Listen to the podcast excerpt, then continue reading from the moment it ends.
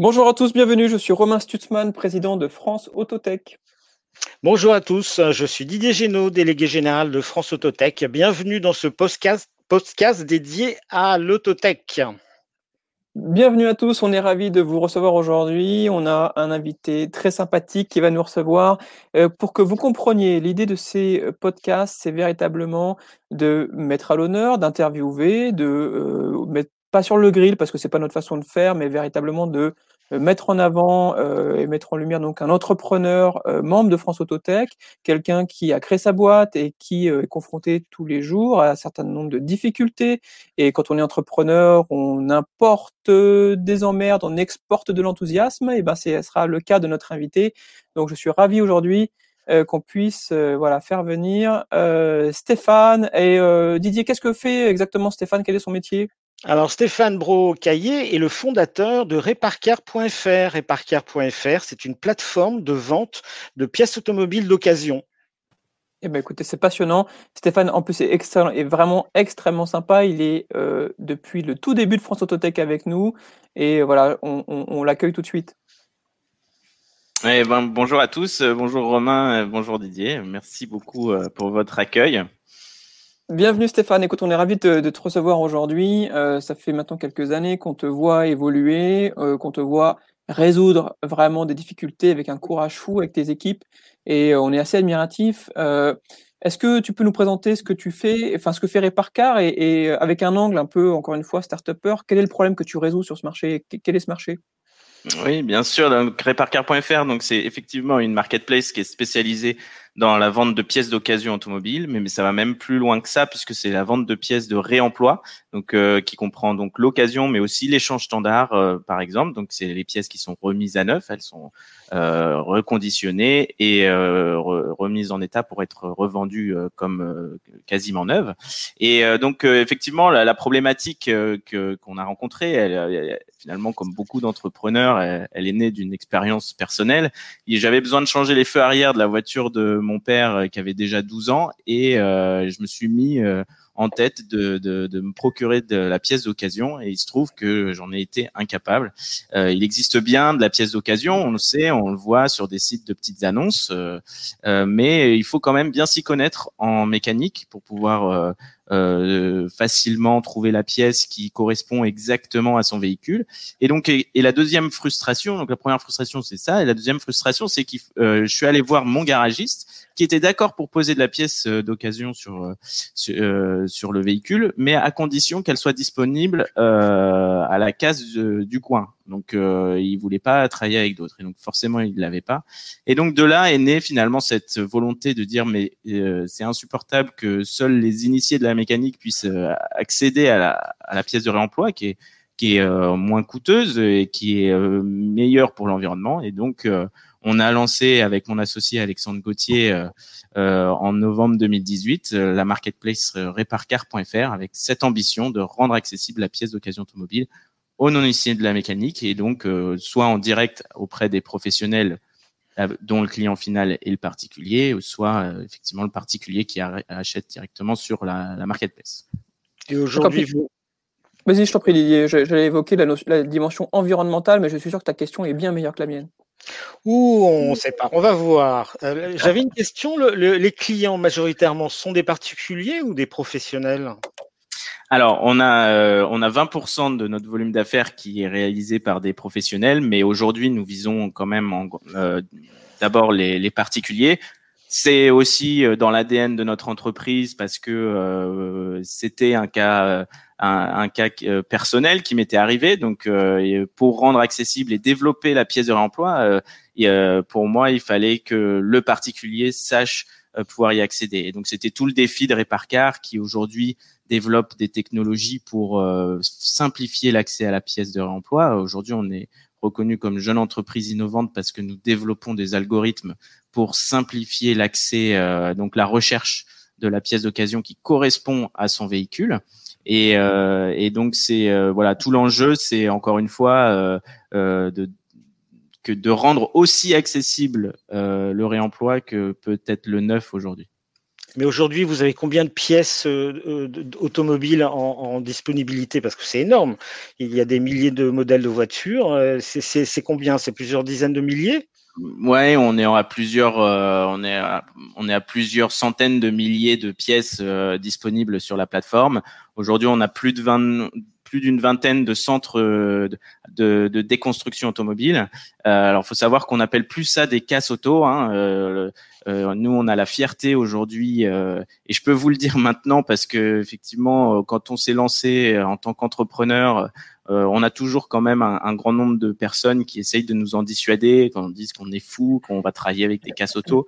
Et, et, je peux vous dire qu'aujourd'hui, c'est un milieu qui est très industrialisé, qui est qui est composé d'entrepreneurs, de, de, de, beaucoup d'entreprises familiales, des gens qui veulent développer. Et aujourd'hui, c'est vraiment industrialisé. Hein. On, la, les, les, centres de déconstruction automobile, qu'on appelle aussi des centres de véhicules hors d'usage, ils ont un agrément euh, de la préfecture qui, qui leur permet d'exercer leur métier et, de, et donc euh, de, de, de contrôler la pièce, euh, de la remettre à, dispo, euh, à disposition du marché euh, pour favoriser euh, le réemploi. Donc c'est euh, c'est un, un, marché qui est en pleine croissance, en pleine industrialisation, où on voit des chaînes de déconstruction automobile. Hein, on est sur l'inverse de, des déconstructeurs, et, euh, et, ce qui permet effectivement de, de, de, de permettre le, développement de, du réemploi. Et si je suis un client, quelle est la garantie que cette pièce d'occasion est de bonne qualité? Alors, tous nos partenaires aujourd'hui euh, donc euh, doivent respecter un cahier des charges et aujourd'hui donc ils ont euh, cet agrément aussi de déconstructeur qui qui qui en, fait qui doivent respecter un certain nombre de critères et de normes. Donc aujourd'hui toutes les pièces donc déjà d'une part sont garanties. donc nous sur notre site on impose qu'elles soient au moins garanties six mois, mais en fait dans la majorité des cas elles sont garanties 12 mois. Euh, et, euh, et, donc c'est euh, les centres de déconstruction qui se portent garant des pièces qui qui mettent à disposition du marché. Euh, il faut savoir en, que en soi, il y a, euh, il faut, on parle en grande partie de, de, de, carrosserie. Euh, donc la carrosserie, euh, euh, il n'y a pas de, de problématique de, de sécurité directe. Et après, même pour les pièces mécaniques, les pièces mécaniques peuvent être testées. je vois pour les alternateurs, peuvent être testées, sont testées d'ailleurs par des machines qui leur permet effectivement de garantir la, la bonne fonctionnalité du, du produit. Alors, je crois que Romain voulait parler de, l'économie circulaire. Je crois, Stéphane, que c'est important pour toi de dire que tu es un acteur de, l'économie circulaire. Est-ce que tu peux expliciter un petit peu ce, concept? Oui, c'est vrai. Et c'est vrai qu'on aime bien parler du terme de, d'autotech for good. Et euh, en soi, euh, euh, le meilleur, le meilleur euh, élément de l'économie circulaire, ça reste le réemploi, parce que on n'utilise pas de matières premières, euh, il n'y a pas de transformation du produit, on est, on réutilise un produit auquel on prolonge sa durée de vie, et donc euh, ça c'est une des, des, pratiques les plus éco-responsables dans la dans, dans le marché. Et donc du coup aujourd'hui l'économie circulaire et donc est une fierté d'ailleurs pour l'ensemble des collaborateurs. Aujourd'hui, je crois que l'ensemble de euh, des, des, des, salariés ont, ont besoin d'avoir euh, de, de, trouver du sens dans, dans ce qu'ils font. Et aujourd'hui, avec mon associé et même l'ensemble des collaborateurs, on, on est ultra fiers de d'avoir la sensation d'apporter quelque chose d'utile euh, pour notre société, euh, pour notre planète, pour euh, beaucoup de choses. Donc, on, à la fois, on, on, on disrupte euh, le marché, mais en plus, on est réemploi first, c'est-à-dire que on, promeut l'économie circulaire euh, pour euh, mieux consommer. tu, tu, le sens ça, Stéphane, dans tes clients? Est-ce que quand tu interroges tes clients, quand tu es en contact avec eux, tu sens qu'il y a une vraie motivation euh, environnementale chez une partie d'entre eux de faire appel à tes, à tes services? Alors c'est partagé. Après, faut être très très réaliste aussi. Hein. Le, c'est aussi euh, quelque chose, euh, un marché qui est très euh, et, social puisque on est 80% moins cher que le neuf. c'est le, faut savoir que l'automobile c'est le deuxième c'est le deuxième centre de coût du foyer après l'habitation. Euh, nous, souvent la réparation, c'est un achat qui est douloureux. Euh, donc euh, on n'a pas prévu, c'est pas au budget, c'est c'est une dépense qui qui doit être réglée rapidement parce que c'est c'est le seul moyen souvent de mobilité pour la majorité des gens. Donc il y a l'aspect quand même prix qui est important et mais de tout mais on peut pas renier le fait qu'effectivement aujourd'hui et c'est pas vrai que dans l'automobile ou dans la pièce auto, c'est vrai dans sur l'ensemble des marchés. Il y a une volonté euh, de, de, des consommateurs de mieux consommer, de d'acheter utile. Et, euh, et, et c'est ce que ce que nous on aime euh, proposer, c'est-à-dire que et, et qu'on parle quand on dit réemploi first, c'est-à-dire que c'est moins cher, euh, c'est éco-responsable et, euh, et, et, ça permet de reprendre son véhicule rapidement puisque même la livraison de l'ensemble de nos partenaires, ça fait partie du cahier des charges qu'on demande, c'est que la livraison en 48 heures, donc soit à domicile, soit directement chez le garagiste. Et on se rend compte qu'on a une grande population d'ailleurs euh, de, particuliers qui sont euh, ce qu'on appelle des do it for. C'est des gens qui ont euh, proche de, de proche d'eux un cousin, un, père, un ami ou même le garagiste qui qui va faire le montage pour eux. donc c'est une population qui est qui est très grandissante aussi, qui cherche à la fois le prix et le système le plus le plus pertinent euh, pour eux. Donc on est fiers de pouvoir apporter ça puisque aujourd'hui, on le voit dans le, les commentaires de nos utilisateurs, c'est souvent ce qui, ce qui remonte, c'est la simplicité de la recherche et euh, le, la qualité euh, du produit qui est reçu. Et avec des prix 80% inférieurs au, neuf, euh, comment, comment réagissent les garagistes traditionnels? Alors, en, soi, c'est souvent euh, les garagistes aujourd'hui, ils ont des, ils, ils, enfin, ils le faisaient déjà en fait. En réalité, euh, il y a, il y a, y a on, on, on, parle beaucoup des garagistes, euh, euh mais euh, ils, ils, proposaient déjà la pièce d'occasion. Maintenant, ils étaient restreints à, euh, on va dire, à, à leur périmètre régional.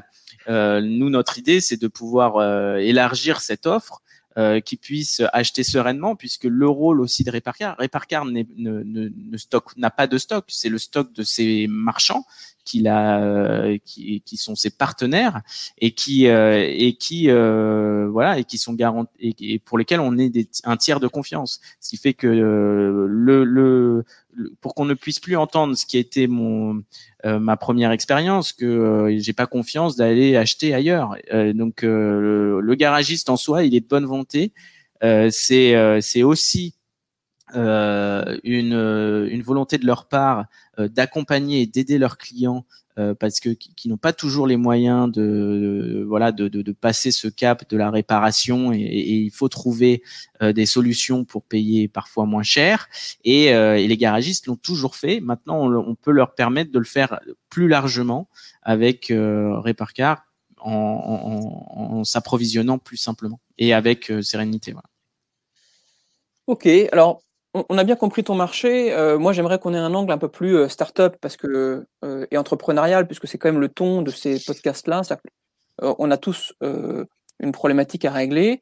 et mm, ce qui est un peu intéressant, c'est comprendre, quand on ouvre le capot finalement de ta boîte, quelles sont les difficultés que tu es amené à résoudre? Parce que quand on voit ça de l'extérieur, on, on s'en rend peut-être pas compte, mais j'imagine que tu as des problématiques de base de données assez dingues à gérer, que tu dois avoir euh, tu dois devoir concilier finalement une rapidité de, de, de, de delivery et de, et de réponse euh, euh, à ton client tout en ayant finalement des bases de données et des données très difficiles à gérer. Donc, quelles sont les difficultés que tu as pu rencontrer qu'on peut finalement, on ne peut pas s'en douter en, en étant à l'extérieur? Alors c'est vrai que euh, les gens ont l'habitude de taper leur plaque d'immatriculation et euh, paf, ça, ça leur remonte des pièces euh, neuves et en pensant qu'on a l'ensemble de l'information constructeur de leur véhicule, alors que finalement pas du tout. donc nous on a été une première place de marché de l'occasion à proposer la recherche par plaque d'immatriculation pour simplifier cet achat. Mais il faut savoir qu'on est restreint à une, une, information très succincte qui est l'information liée à la carte grise, qui est anonyme, hein, bien sûr. On ne sait pas qui qui tape la plaque d'immatriculation. On n'a pas du tout accès à ces informations-là. Et mais ça ça nous dit pas la spécificité du de, de, qui peut y avoir sur le modèle. C'est-à-dire que euh, un phare euh, avant, il peut être euh, chrome, il peut être gris, il peut être voilà, il peut avoir un il peut être xénon, il peut être halogène. Euh, même avec le châssis, parce que tu, tu, fais un lien entre l'IMAT et le châssis normalement. Si tu as l'IMAT, tu as le châssis. Avec le châssis, tu peux pas effectivement avoir une finesse comme ça sur les pièces? L'information, elle vient du constructeur. Donc on, il, faut, il faut avoir un appel constructeur pour savoir exactement quel est euh, quelle est le, la pièce qui a été posée à l'origine sur ce véhicule. Mais il faut savoir que dans, dans le e-commerce, euh, les marges sont quand même sont basses. Euh, on est sur, il y a beaucoup de volume qui doit être traité et donc euh, quasiment aucun euh, aucun appelle le constructeur. on est sur des tarifs qui sont pas rentables pour pour de la pour le, le pour du e-commerce. Donc, plusieurs euros, j'imagine C'est plusieurs euros par appel pour que le constructeur te, donne, la réponse. Exactement. Donc, euh, donc du coup, euh, en sachant qu'un utilisateur qui arrive sur une plateforme, il, est, il va pas forcément acheter. Donc, il y a, voilà, il y a un, un sujet quand même euh, de conversion euh, qui est nécessaire et qui est important à prendre en compte. Et puis, encore une fois, aussi dans les choses que les gens parfois ne comprennent, ne, savent pas. Et je, parle du coup aux autres entrepreneurs. Euh, je, suis, je suis régulièrement appelé en disant ah oui donc euh, tu as une marketplace, euh, comment tu fais pour comment je peux faire pour faire ma marketplace? Euh, Une marketplace c'est c'est c'est c'est très c'est très compliqué à mettre en place. Il faut savoir gérer des volumes euh, de, de bases de données très importantes puisque à la différence d'un site e-commerce classique qui a son où il y a qu'un seul vendeur avec un seul stock, là il faut savoir gérer le stock de tous ces vendeurs en simultané euh, pour pouvoir gérer euh, voilà euh, l'exhaustivité euh, de à la fois du stock et euh, et euh, voilà et ne pas vendre une pièce qui n'est plus disponible en fait chez le vendeur. Donc il y a il y a il y a une grosse grosse partie technique euh, qui est à prendre en, compte et qui nécessite du coup des ingénieurs pour pouvoir euh, développer euh, ce type de, de produit et marketplace. Et particulièrement sur l'automobile où, où l'automobile euh, ben il suffit c'est pas comme des iPhones où ben voilà on choisit entre quelques iPhones. Et puis si on aime finalement il y a plus d'iPhone de tel truc éventuellement je pourrais prendre un Samsung. Euh, là sur l'automobile il y a qu'une seule pièce qui est compatible avec votre véhicule. Vous avez pas le choix. Donc il faut qu'on vous pousse la bonne pièce. Et, euh, et, donc euh, voilà c'est tout l'enjeu euh, de, de Reparcar, c'est d'être le, le, meilleur moteur de recherche pour pousser la bonne pièce de réemploi euh, à son utilisateur. Et il y a une dimension euh, commerciale également, parce que dans une marketplace, tu dois gérer le client final, mais aussi le vendeur. Et finalement, est-ce que tu as plus de travail pour gérer les vendeurs euh, que gérer les clients? Finalement, c'est un peu euh, un double travail. Alors, ça te, ça te substitue, ça t'évite d'avoir à gérer la logistique, parce que c'est ton vendeur qui expédie, mais quand même, tu as quand même une gestion commerciale, à mon avis, qui du coup n'est pas, n'est pas, n'est pas simple. Ouais, tu fais très bien de le dire, Romain, parce que c'est exactement ça. C'est toute la difficulté de la place de marché. La place de marché, elle a deux clients. Elle a l'utilisateur qui euh, qui visite son site et elle a ses marchands. Euh, il faut réussir à satisfaire euh, les, les deux clientèles euh, et il faut réussir à faire monter les deux clientèles en même temps.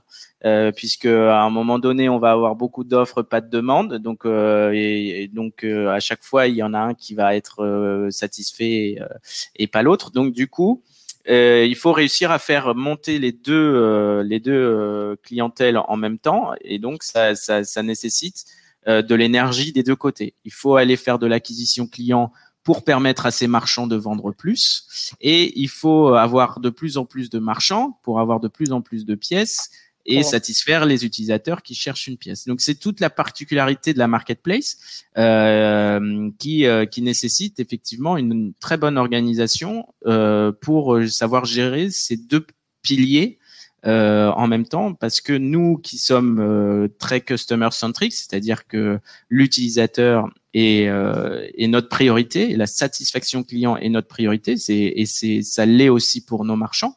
mais voilà, on a du coup tout un service qualité qui qui gère donc cette relation aussi de, entre le client utilisateur et le, vendeur, de sorte que voilà, il y ait bien une parfaite harmonie entre tous ces acteurs. Nous en tant que mise en nous qui mettons en relation et voilà ces deux clientèles on, voit la difficulté de créer une start-up, de trouver des clients, de satisfaire les fournisseurs. Moi, j'ai une question sur le management d'équipe, parce qu'il faut aussi embarquer des gens dans son projet. Euh, c'est pas rien. On sait que la vie du start-up, c'est compliqué, il y a de l'inconnu, il y a des hauts et des bas. Est-ce que tu as des bonnes recettes, Stéphane, pour, bah, pour être fonctionnel, pour aller vite, pour maintenir un esprit d'équipe? Euh, j'aimerais bien avoir la recette. Après, euh, on va dire que je fais de mon mieux et j'espère que euh, mes équipes trouvent aussi. Mais en soi, voilà. Donc nous, on pour et particulièrement avec cette année 2020 hein, qui a mis pour, pour tout le monde beaucoup de choses en cause, il a fallu essayer de continuer à avoir une cohésion d'équipe à distance. Donc effectivement, donc on on a mis en place euh, un daily tous les matins, donc euh, de 15, 15 minutes, où chacun euh, retransmet à l'ensemble de l'équipe ce qu'il a fait hier et, ce qu'il va faire aujourd'hui, et toujours dans l'esprit de que ça apporte quelque chose aux autres. Hein. on n'est pas dans l'itération de, de, de, voilà de, des tâches qu'ils font, ça, on s'en fiche. Ce qui, ce qui est intéressant, c'est ce que ça apporte aux autres. Donc euh, et donc ça peut être une anecdote. Euh, parfois on en a des rigolotes, mais voilà, c'est euh, pour garder cet esprit, ce lien entre nous sur sur ce qu'on est en train de faire au profit de, de, la marketplace, de nos vendeurs, de nos clients. et donc tous les matins, voilà, on commence à 9h15 avec ce daily qui est voilà, il a fallu qu'on apprenne aussi. Hein, au début, on savait pas faire ça, et donc euh, il a fallu qu'on apprenne. Au début, c'était nul, puis maintenant, c'est de mieux en mieux. Puis on est de plus en plus détendu euh, sur euh, sur ce sujet et, et, surtout de plus en plus efficace. Et euh, c'est ça qu'il faut retenir. Je crois que quand on est entrepreneur, on passe son temps à apprendre parce qu'au début, euh, on venait pas de là. Et quand c'est sur notre première entreprise, et on passe nos journées à apprendre et donc à se prendre des vestes euh, parfois même avec les équipes. Hein. Parfois, euh, je me plante, euh, on me le dit, on recommence, on refait, on fait autrement. Donc, faut pas avoir peur de se tromper parce que de toute façon, celui qui se trompe pas, c'est qu'il n'a pas ouvert les yeux, ou alors il est vraiment très bon. Mais non, on fait, je fais beaucoup d'erreurs, c'est certain, mais j'apprends tous les jours, tous les jours, tous les jours, tous les jours. C'est tout à fait normal et c'est ça la beauté du, de l'exercice, hein, je dirais, c'est que euh, entreprendre, encore une fois, je, je, je, le dis souvent, mais c'est vraiment important de comprendre que quand on entreprend, on, on euh, les entreprises sont très méritants. Ça demande du courage, ça demande de mettre en péril son équilibre personnel, son équilibre financier, son équilibre familial. Euh, on donne tout dans sa boîte et, euh, et, en plus, effectivement, on repart de zéro et, et on se remet en question en permanence. Donc, c'est vraiment très difficile. Donc, encore pour ça, bravo pour tout ce que tu fais avec tes équipes parce qu'effectivement c'est difficile. Je sais que tu as connu une période où tu as dû euh, changer de CTO, euh, trouver un CTO et euh, c'est une des complexités que les start et les entrepreneurs doivent trouver notamment dans la tech parce que le CTO joue un rôle central. Est-ce que tu peux nous en parler ou, peut-être pas ou, nous dire comment est-ce que tu as réussi justement à, trouver la solution, à optimiser et à faire que ce problème devienne au contraire une solution qui t'a permis d'accélérer encore plus vite? Euh, alors oui, effectivement, le, alors le, le, CTO est, euh, pour nous euh, central. Hein. Aujourd'hui, nous, on est une boîte technologique. je, l'ai dit, je crois au début, on est reconnu comme jeune entreprise innovante, donc il faut qu'on gagne nos galons et qu'on les mérite. Donc on, fait beaucoup de R&D. et alors au début, on a commencé euh, où c'était euh, moi qui étais CTO. Alors donc en gros, on n'avait pas de CTO et, euh, et il a fallu euh, voilà créer créer cette en, cette envie, trouver la bonne personne. Alors il se trouve que moi j'ai eu un alignement de planète quand même puisque c'était donc notre CTO c'est Frédéric Léo qui était l'ancien CTO euh, de BFM TV où je travaillais hein, en tout cas pour euh, la partie digitale. Et, euh, et donc voilà on s'est on s'est retrouvé un peu à ce moment-là. Enfin on s'était vu un peu à ce moment-là. Donc je, l'ai appelé en disant que j'avais j'avais besoin de lui que j'avais besoin d'aide. Et, et finalement voilà il est il a accepté de continuer l'aventure avec nous. Et, et aujourd'hui, on est très fiers, on est super content de d'avancer ensemble. J'ai pas vraiment effectivement de, de conseils sur sur comment recruter un CTO puisque j'ai recruté quelqu'un que je connaissais.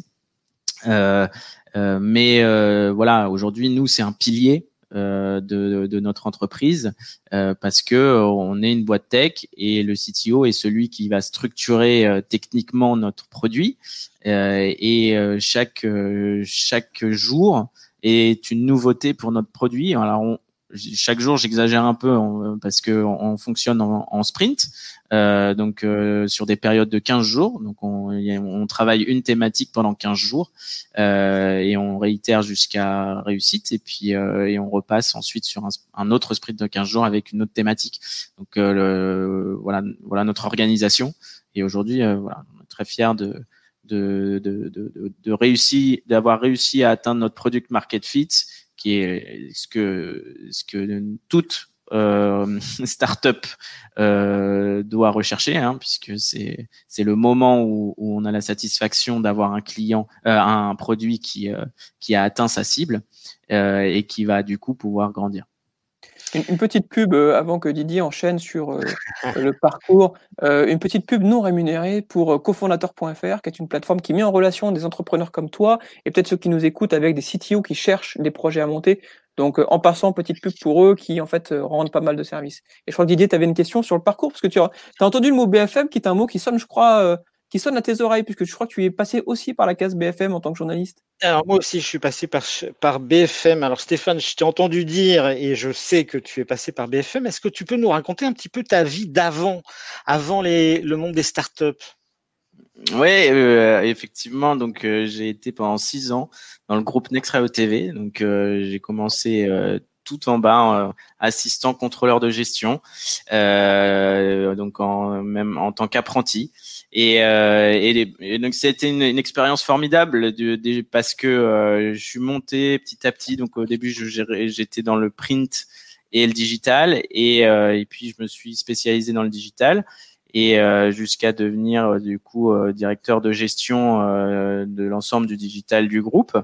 Et, et, ça a été une expérience énorme parce que bon, déjà d'une part apprendre à traiter euh, le compte de résultats euh, dans sa globalité, euh, je trouve que c'est une chose très importante quand on est en start-up et enfin ou même entrepreneur. C'est très important de maîtriser ces, ces points. Et et j'ai eu la chance, voilà, d'avoir des équipes. il y avait donc à l'époque dans la, filiale digitale 150 personnes et voilà des gros budgets.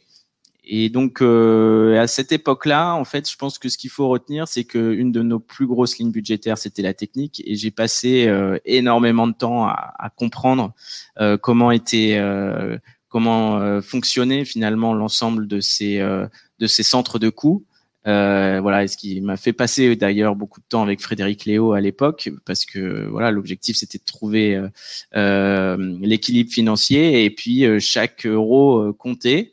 Euh, voilà, et ça m'a appris aussi euh, ce qui était le le cost efficient. Donc, euh, on dépense que si c'est nécessaire, que si c'est compris et que si ça rapporte. Et donc, voilà, c'est effectivement, ça m'a ça m'a construit, ça m'a donné envie de d'entreprendre parce que j'ai eu la chance d'être intrapreneur d'une certaine façon euh, chez Nextray TV et voilà. Et donc ça m'a permis aussi voilà de, de, de pouvoir m'envoler derrière et, et, euh, créer Reparcar euh, avec mon associé en gardant des bonnes habitudes de, de, ton passé professionnel précédent.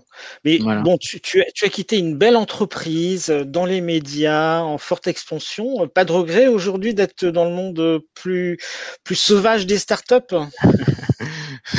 ah, c'est une autre vie, c'est certain, mais euh, là, je, je, je, me bats sur des choses euh, en lesquelles je crois euh, fortement. C'est une autre aventure. Euh, J'aimais beaucoup l'aventure d'avant. J'aime encore plus l'aventure d'aujourd'hui parce que c'est un combat permanent sur plein de choses, euh, qui des difficultés, mais aussi des réussites. heureusement, et c'est ce qui est, c'est toute la vie de l'entrepreneur qui passe son temps à, à, avoir des hauts et des bas. Euh, euh, ce qu'il faut, c'est essayer d'avoir le plus de réussite possible, euh, et, euh, et, que quand on est dans un bas, euh, en sortir le plus rapidement possible pour pas, enfin voilà, pour garder toujours le moral et le sourire. Et, et donc je, non, je regrette pas. C'est, j'ai jamais autant appris en, en trois ans que que tout avant. On, tout va à une vitesse euh, quand même énorme, même si on a on a eu beaucoup de freins. L'année 2020, encore une fois, a été une expérience euh, en elle-même hein, euh, pour tout le monde, je crois.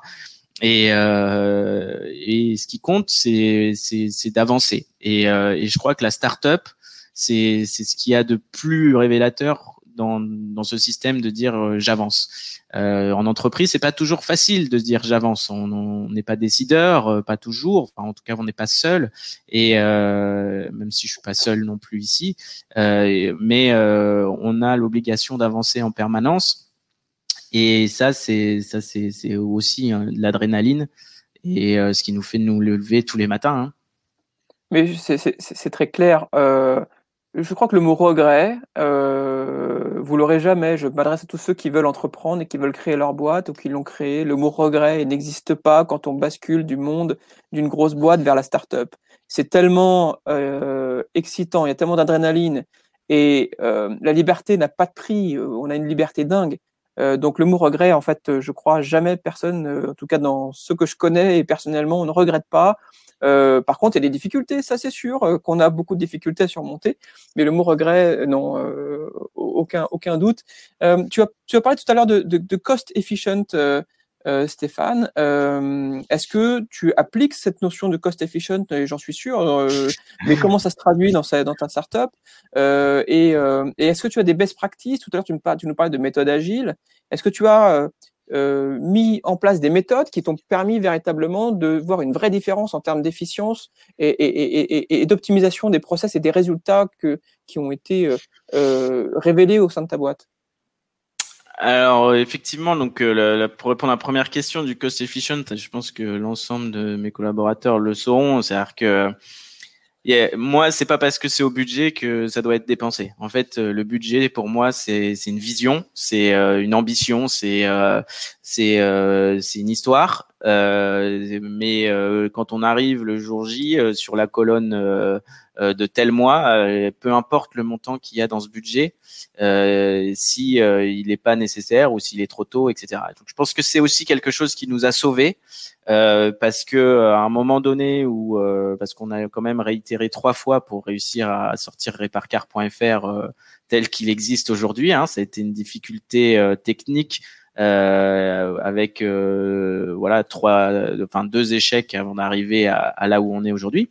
Et et donc, euh, ce qui nous a sauvés, c'est effectivement ça. C'est pas parce que c'est au budget que ça doit être dépensé. Donc, euh, et c'est ça que j'appelle le cost efficient. C'est euh, euh, un budget n'est pas fait pour être dépensé. Un budget, il, il, est là pour donner une histoire, donner une vision, une, route, euh, mais en aucun cas un droit de dépense. Voilà. Euh, de, après, donc euh, dans les pratiques qu'on met en place, euh, on utilise euh, un certain nombre d'outils, hein, de KPIs qu'on qu'on suit euh, pour respecter un certain nombre de paliers. Mais aujourd'hui, la chose sur laquelle je suis tous les jours, c'est le cash burn. et je pense que toutes les startups se retrouvent dans cette situation, c'est ou en tout cas ont intérêt à se retrouver à, à, à, à mesurer ça, c'est le cash burn. C'est-à-dire que peu importe le budget, il faut mesurer son cash burn et il faut savoir combien de, de, de reste à vivre il y a si, si la boîte n'est pas encore à l'équilibre. Et, euh, et donc euh, voilà, c'est la chose que je suis tous les jours. Et puis après, en termes de, de best practice euh, et d'organisation, euh, euh, bon voilà, on, évolue beaucoup, on change beaucoup de choses. On, on utilise donc euh, Whereby par exemple comme outil euh, pour euh, pour nous retrouver en, en visio, ce qui nous permet effectivement de d'avoir des, des, des, des petits chats rapides euh, dès qu'on a une question, voilà, on échange sur Slack et ensuite bah, on dit bah attends, rejoins-moi sur Whereby en salle 1 voilà, comme ça, hop, on peut échanger rapidement, comme si on était à proximité, hein, puisque aujourd'hui, hein, tout le monde est en télétravail, donc c'est il faut voilà faut savoir jouer avec ça euh, on est on utilise euh, Geckoboard qui est justement du coup l'outil partagé par l'ensemble des équipes pour avoir des KPIs en temps réel, donc l'ensemble des ventes, euh, l'ensemble euh, des, euh, des, des audiences, etc. Donc pour que tout le monde soit bien à jour sur sur l'activité de l'entreprise. Et puis après, on utilise des outils communs de CRM, etc. qui qui permettent de, de, de pouvoir suivre euh, tous, notamment sur le, le, service client, le service qualité, qu'on puisse avoir euh, euh tous le même, la même information euh, pour euh, en, en, cas de litige avec un client ou en cas de voilà de, de gestion d'un sujet. On, on a des, outils de CRM, donc on utilise Axonote pour pour un certain nombre de sujets de CRM et HubSpot.